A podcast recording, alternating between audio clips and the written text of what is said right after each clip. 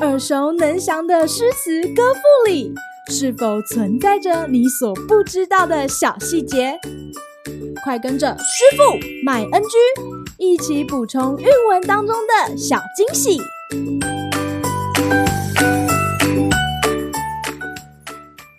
大家好，欢迎来到今天的师傅买恩居。今天要和大家介绍杜甫的《江畔独步寻花七首之六》。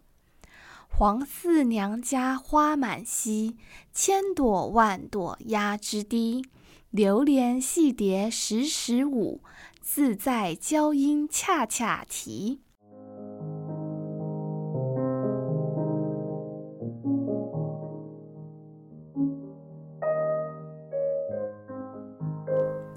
江畔独步寻花是一组以七首七言律诗组成的主诗。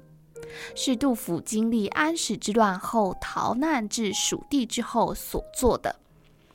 来到蜀地的杜甫，在友人的协助下，建起浣花草堂，开始了他在成都的生活。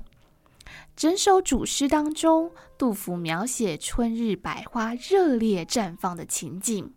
若将七首诗歌连在一起读，我们便可以看见杜甫寻花的足迹行过江畔，经过错落的几户人家，再远望东边少城如烟密布的花，最后到了黄师塔以及本首诗中的黄四娘家。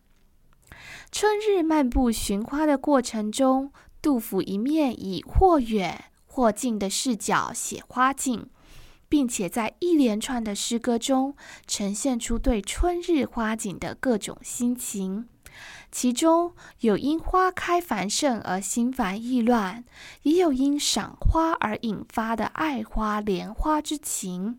读完这首诗，顿时令人忘记了杜甫一贯的沉郁风格，而彻底被诗中灵动活泼的气息给感染了呢。今日 NG 点，杜甫称自己说：“为人性癖耽家句。”他对诗歌句法结构的精工，可以说是出神入化的大师等级。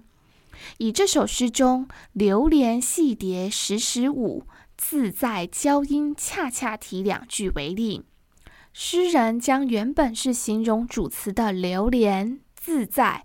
往前提到句子的开头，除了符合诗歌的韵律之外，也使这两个形容词不仅形容戏蝶与娇莺，而更同时也是诗人自身心情的写照。而在这两句当中，诗人又刚好运用到了两组叠字“时时”“恰恰”，为诗歌增添活泼的动态感受。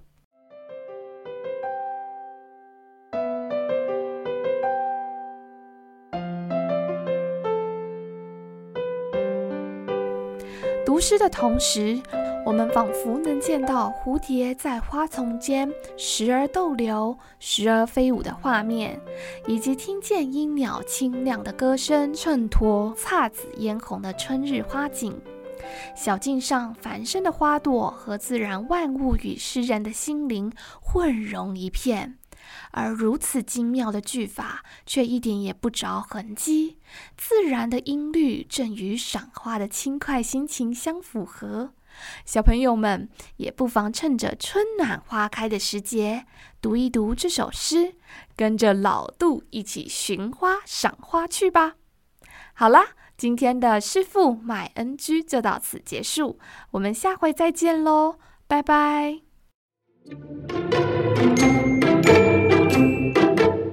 感谢收听今天的师傅麦 NG。